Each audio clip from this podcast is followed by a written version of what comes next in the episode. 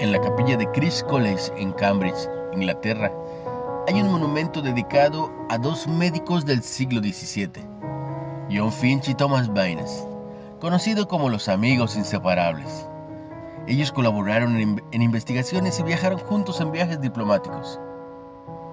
Cuando Baynes murió en 1680, Finch recordó su ininterrumpido matrimonio de almas durante 36 años. Su amistad estuvo marcada por el afecto, la lealtad y el compromiso. El rey David y Jonathan, en la Biblia, tuvieron una amistad igual de cercana. Compartieron un profundo afecto, velo en primera de Samuel 20, e incluso se hicieron votos de compromiso. Su, su amistad fue caracterizada por una lealtad absoluta. Jonathan incluso sacrificó su derecho al trono para que David pudiera convertirse en rey.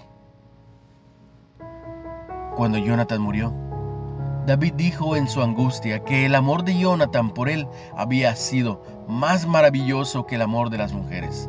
Velo en 2 de Samuel 1:26.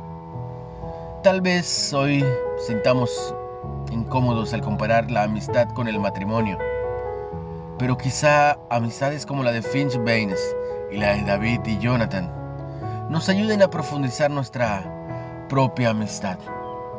Que el afecto, la lealtad y el compromiso que Jesús mostró, como dice Juan 13:23, nos muestra sean la base de las amistades que a partir de hoy forjemos. ¿Cómo piensas que la fe en Cristo puede profundizar la amistad? ¿Cómo podrías mostrar más afecto, lealtad y compromiso hacia tus amigos? Señor y Padre nuestro, que sea incluida la lealtad en el término amistad. Ayúdenos a ser leales, como tú lo eres, Señor. Lo pongo en tus manos.